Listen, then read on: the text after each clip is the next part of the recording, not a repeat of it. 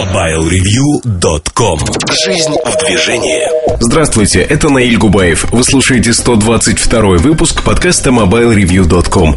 Он записывается накануне Дня Победы, и чтобы не затягивать, просто скажу с праздником. Сегодня в выпуске кухня сайта Эльдар Муртазин в образе виртуальной Нэнси, подсевшей на Engage. В обзоре новинок по просьбам читателей флагман Sony Ericsson I Do You. В штучках обзор плеера iRiver 7. Особое мнение посвящено вопросам читателей. Также в ближайший час новости и мобильный чарт. MobileReview.com Особое мнение Итак, этот выпуск подкаста «Особое мнение» а, я хочу посвятить вопросам наших читателей. Уже был такой подкаст, когда я отвечал на вопросы, заданные в форуме. А, даже два подкаста. Один официальный, другой вот как бы скатился в неофициальщину и отвечал, не озаглавив это. Вот тут говорю, отвечаю на вопросы наших читателей.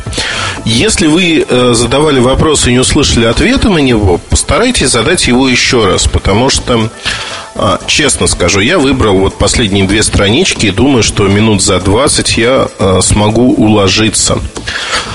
Давайте начнем с самого э, начала, с 30-й страницы э, на форуме. И первый вопрос, Эльдар. Расскажи, расскажите, чем так плохо кастрированный 3G, которые хотят запустить в Москве?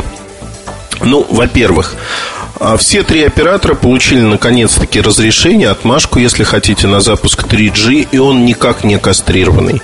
Это обычный 3G, который появится в конце года. Сентябрь, октябрь, ноябрь, примерно так неважно, кто из большой тройки будет первым. А, наверное, я бы смотрел на 3G в аспекте передачи данных и только а, в этом ключе рассматривал некую конкуренцию. И конкуренцию не между операторами, а между Skylink и с картелом, Scartel, а, которая предоставляет сеть Йота WiMAX передачу данных. Понятно, что WiMAX лидирует по не по покрытию. По покрытию ему очень далеко.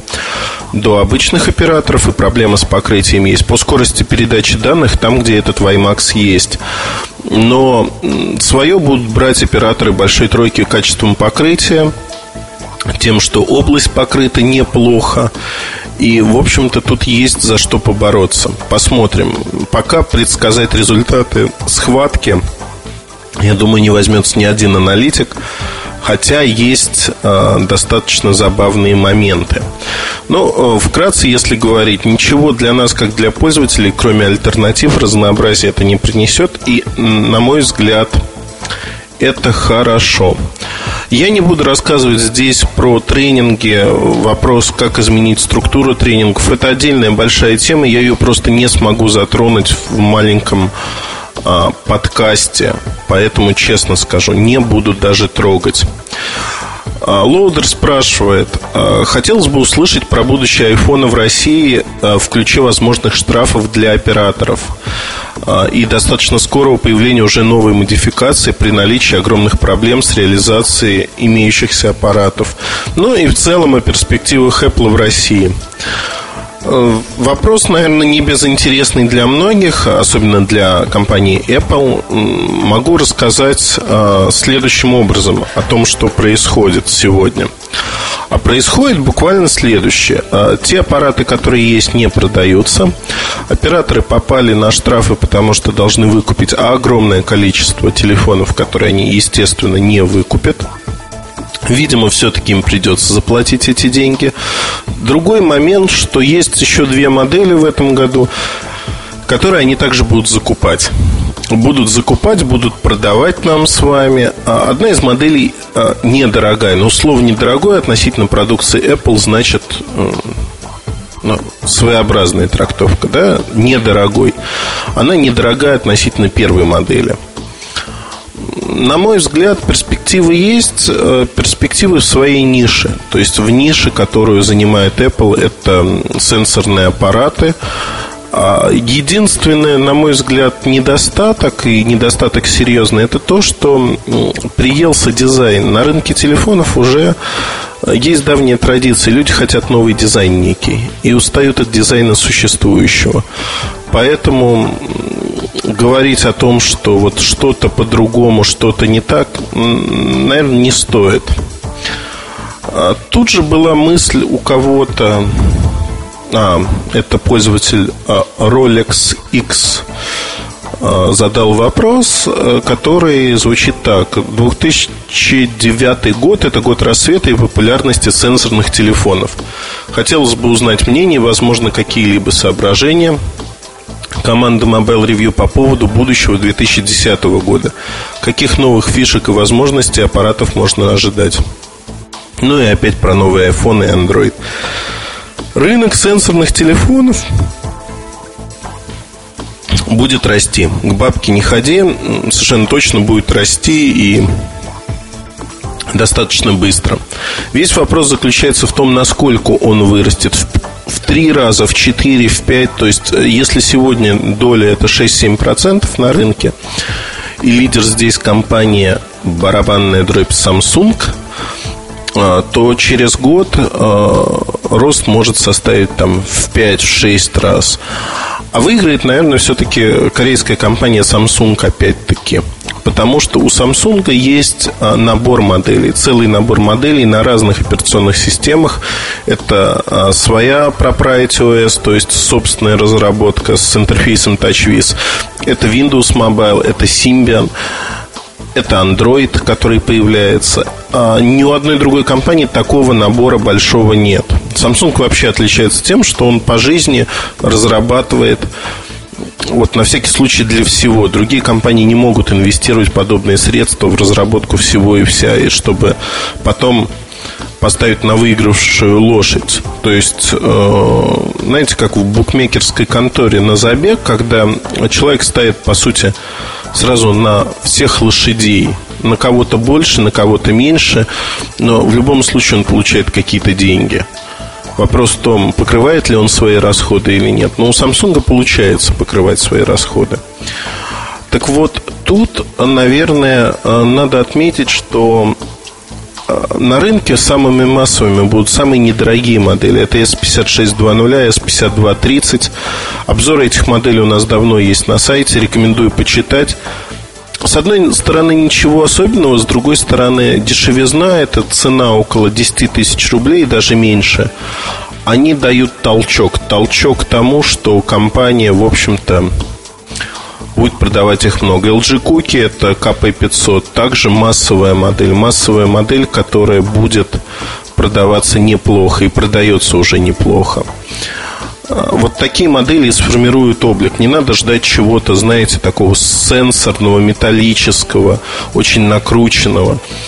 А, например, Иуда от Sony Ericsson iDuo, как он называется официально.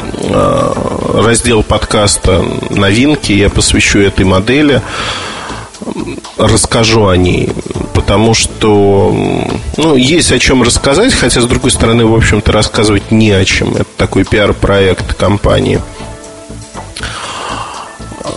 Но вот такие модели будут продаваться крайне небольшими тиражами, очень небольшими тиражами.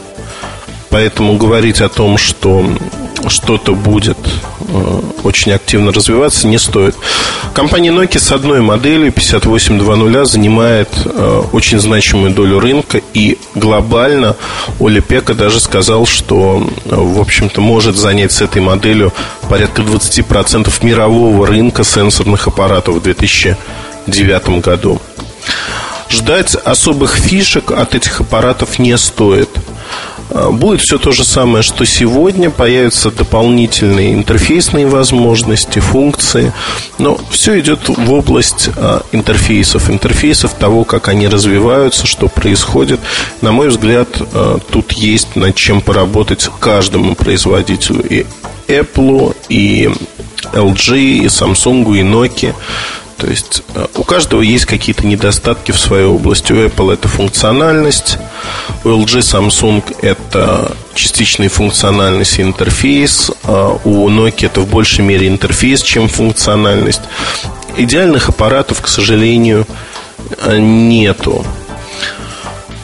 Э, по поводу QWERTY телефонов вопрос от студента 1985 знаете, нам пишут из города Егорьевск Московской области. Так вот, а, вопрос был по поводу QWERTY телефонов, их дальнейшие перспективы на российском рынке. Знаете, до недавнего времени я уже писал об этом и говорил несколько раз, что а, телефоны стали развиваться очень активно, в частности Nokia E71, один из самых за историю успешных QWERTY аппаратов в мире, в том числе и в России. Когда возникла потребность? Потребность общаться, писать много. Раньше эти аппараты появлялись, и производители выжидали. Они ждали, что вот сейчас интернет проник в массы, и все, вот потребность возникла. Нет, не возникала. А вот сейчас, действительно, на данном моменте исторического отрезка она возникла она есть. И люди покупают поэтому такие устройства. QWERTY зачастую это противопоставление сенсорному экрану. Те, кто покупает QWERTY, не любят сенсоры или не хотят использовать сенсоры. Крайне редко продаются модели, комбинирующие и сенсоры QWERTY, но они стоят как правило, опять-таки дорого. Пример это Touch Pro, первый, второй. Пример это Nokia 97 и так далее. То есть, по сути, вы видите, что это аппараты не дешевые. Про GPS-навигацию не хочу э, рассказывать. Вопрос от Пашки. Старый наш читатель. А, но не хочу не по каким-то особым причинам, но изменений никаких нет. Честно скажу. А, вот вопрос от пользователя нашего форума DMT. А, он хочет узнать о том, как относятся компании-производители к сообществам, посвященным конкретным продуктам и компаниям, обсуждением на форумах, то есть взлома прошивок, а, тюнинга продуктов и так далее. Например, форум montafan.ru. Ага, это была реклама. Не знаю со стороны кого, но надо кому-то обратиться, я точно помню. Отрицательно ли настроена компания против разработок пользователями ее продуктов? А, интересуют ли компании подобные проекты с точки зрения маркетинга, идей разработок? Ну, э, сразу скажу, для компании это скорее во благо, чем во вред. Более того, зачастую компании э, некие инструменты или там подсказки, как, что и зачем делать, неофициально сливают в такие форумы сами. И зачастую на некоторых форумах, ну вот на нашем форуме у нас нет таких разделов, посвященных тюнингу неких продуктов. Поэтому люди из компании сидят просто, чтобы понять настроение. А зачастую, создавая волну, там Apple создал волну взломов самостоятельно. То есть самостоятельно инициировал волну взломов в разработке софта под свой телефон. Им это было жизненно необходимо. Это одна сторона э, шкалы ценностей, скажем так. На другой стороне компании, которые вообще ничего в этом направлении не делают – делать не хотят. Зачастую это, ну, Nokia, например, конкретный пример. Там все очень четко, э, правильно, наверное, в какой-то мере. И по корпоративным правилам люди живут. Они действительно не пытаются что-то слить, показать. Хотя, на мой взгляд, иногда это было бы необходимо. Sony Ericsson, он придерживается стратегии Nokia, но при этом в последнее время все чаще и чаще от нее отходит. А, по одной простой причине. Ну, деваться уже некуда, и там льется все и везде. Моторола изначально пыталась создать вот это сообщество, но слишком мало карт на руках было. То есть, давая практически все вовне, Motorola, тем не менее, не сформировала вокруг P2K, либо LJ платформы Magix э, некого сообщества активного. Хотя есть вещи, которые можно делать интересно. Поддерживать такие инициативы глобально и официально ни одна компания, конечно, не будет. Это все неофициально, никто за это платить какие-то деньги, бюджеты тоже не будет. Такая игра, поддерживающая бренд, э, внимание к бренду. Очень активно в эти игры играла компания Siemens. Пожалуй, максимальное количество прошивок, тюнинга, изменений. Но к чему это привело, мы все знаем. То есть и Бренд зафиксировал себя как некая вещь, которую надо настраивать а, под себя, хотя это были обычные телефоны. Для массового рынка это не проходит. Этот фокус не проходит. Это вещь для энтузиастов, для гиков. А, называйте как хотите, но вещь не массовая. В интернете иногда создается впечатление, что каждый второй интересуется этим. На самом деле это не так.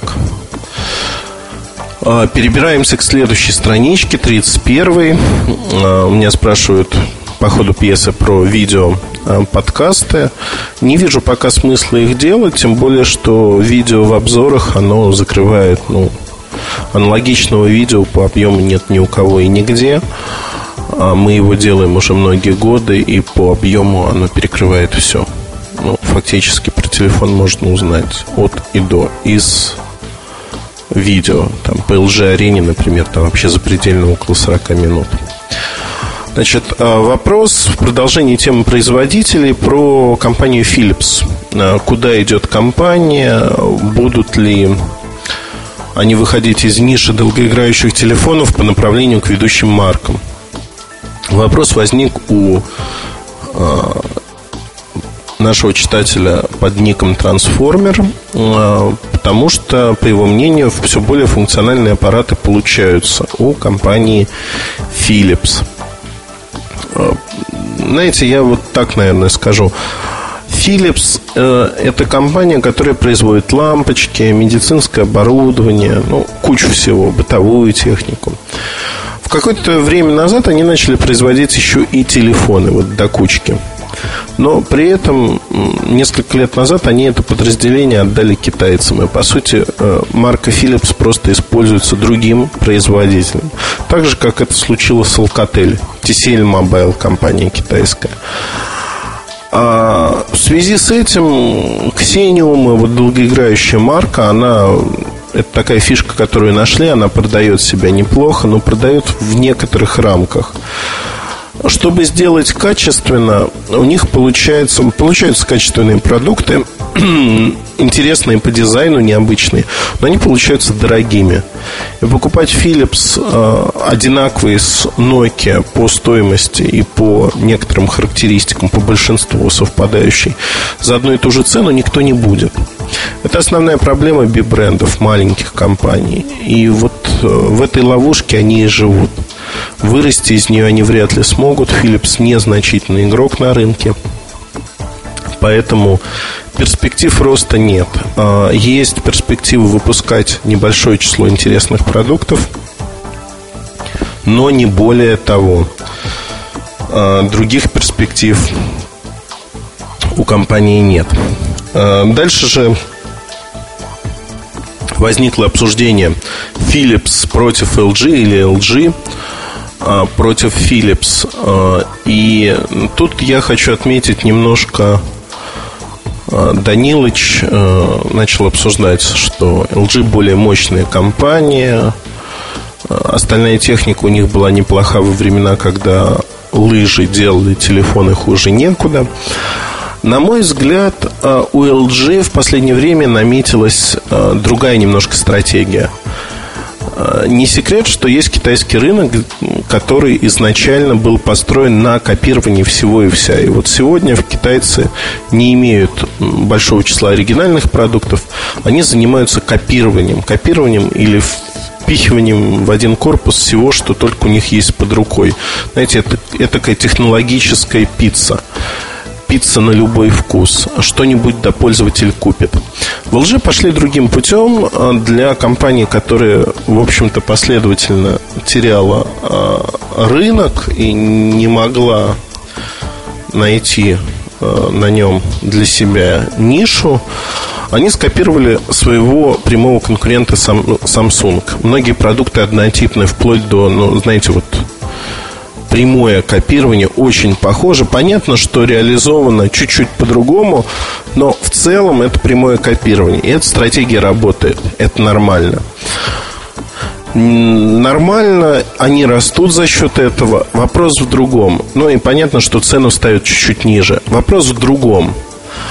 Тут очень важный момент. Есть опасность заиграться вот в такое копирование, последовательное создание таких же моделей в какой-то момент надо изменить стратегию и доказать свою инновационность, сказать, ребят, да, мы вот имеем продукты сравнимые с крупной компанией, А вот сейчас мы меняем стратегию, и смотрите, у нас есть оригинальные продукты, которые необычны. Пробуйте их, смотрите на них.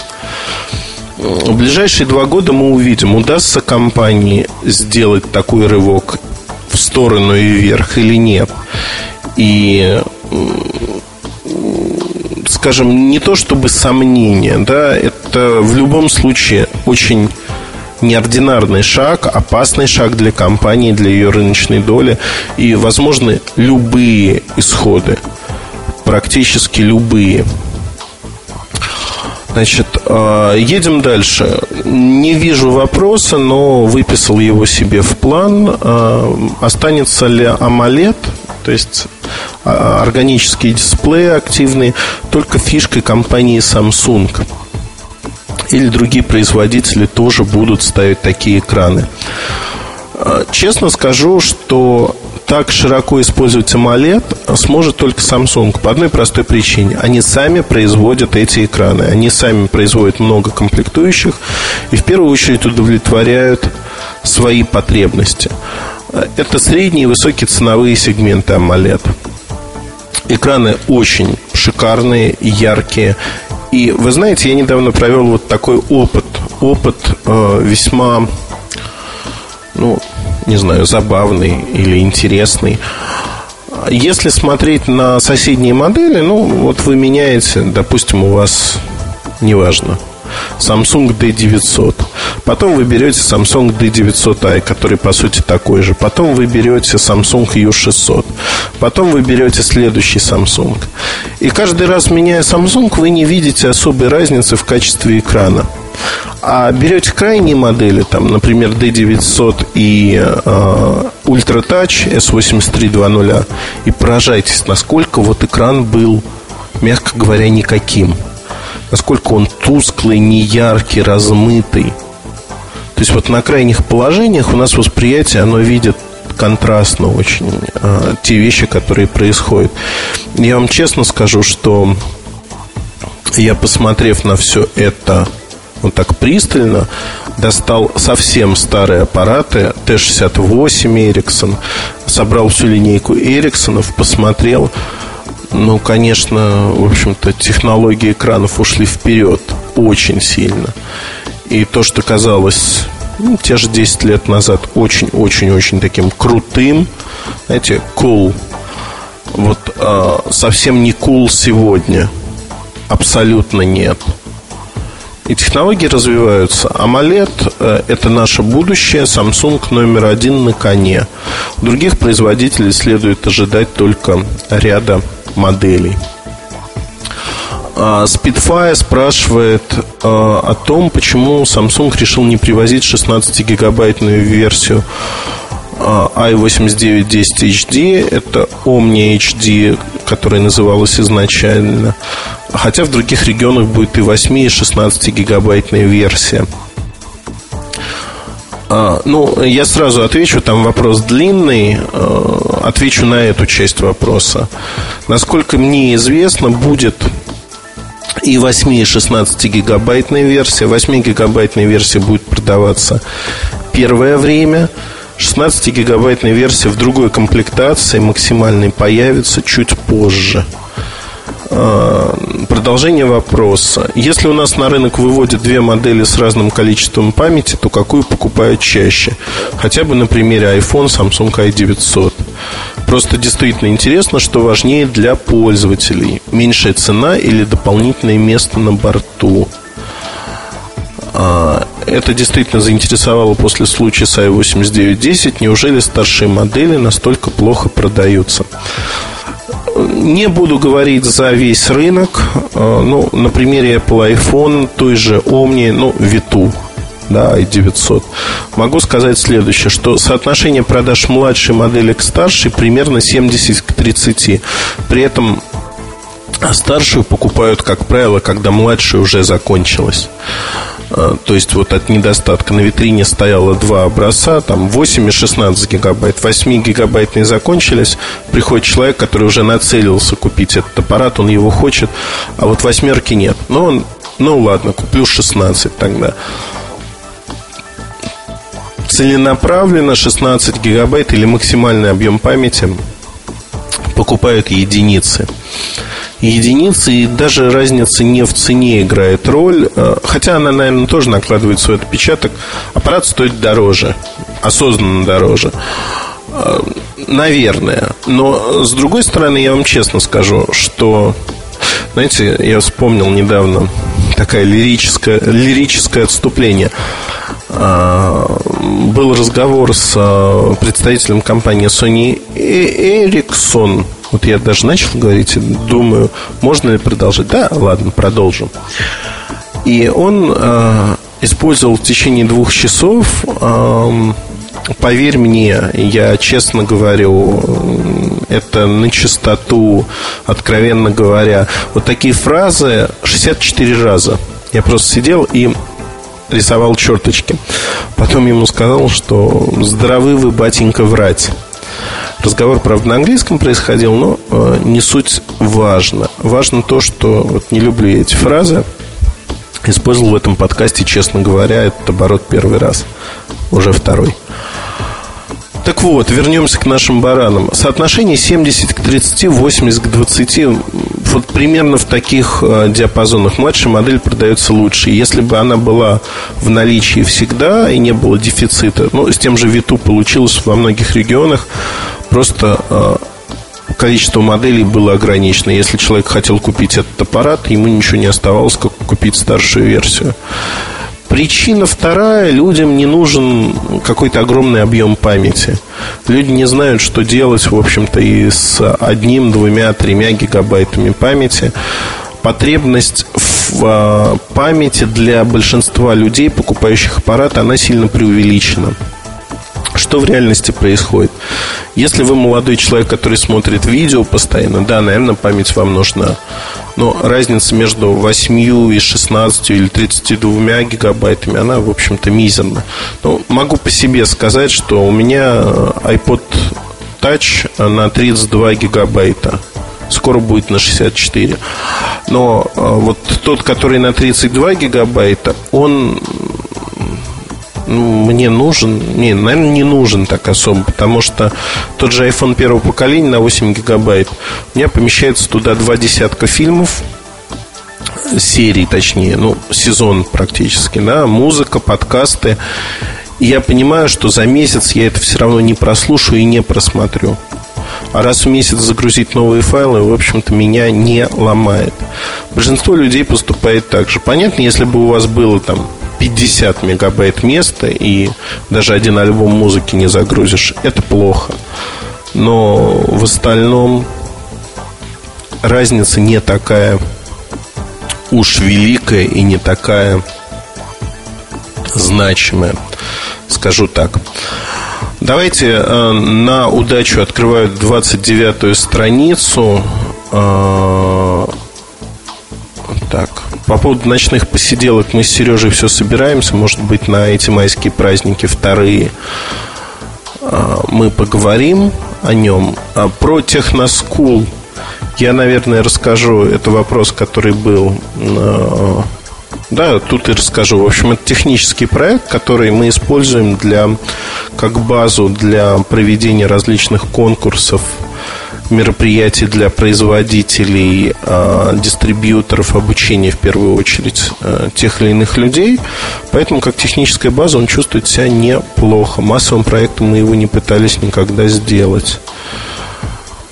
А, значит, по поводу железной дороги. У меня спросили, ну, железная дорога это в общем, отдельная песня. Bluetooth 3 пока комментировать не буду, не могу разыскать всю информацию, которая мне нужна, все файлы. А, хотел написать большой объемный материал, не получается, потому что есть пробелы а, в описании стандарта, есть некая неразбериха, явно с ним поторопились. Посмотрим, что будет дальше. Пока вот жду файлов от всех и вся. Если говорить э, про вот эти ответы на вопросы, повторюсь, кто-то не увидел ответа на свой вопрос, не поленитесь зайти э, в раздел форума подкасты. Тут есть а, большая тема на 30 страниц. Называется она «Что хотелось бы услышать в подкастах?». Оставляйте ваши вопросы, и вот в таком режиме вопрос-ответ я постараюсь на них четко, быстро ответить, рассказать коротко и емко свои мысли. Делать это я не обязуюсь э, еженедельно, но раз в месяц вы ответы на свои вопросы точно получите.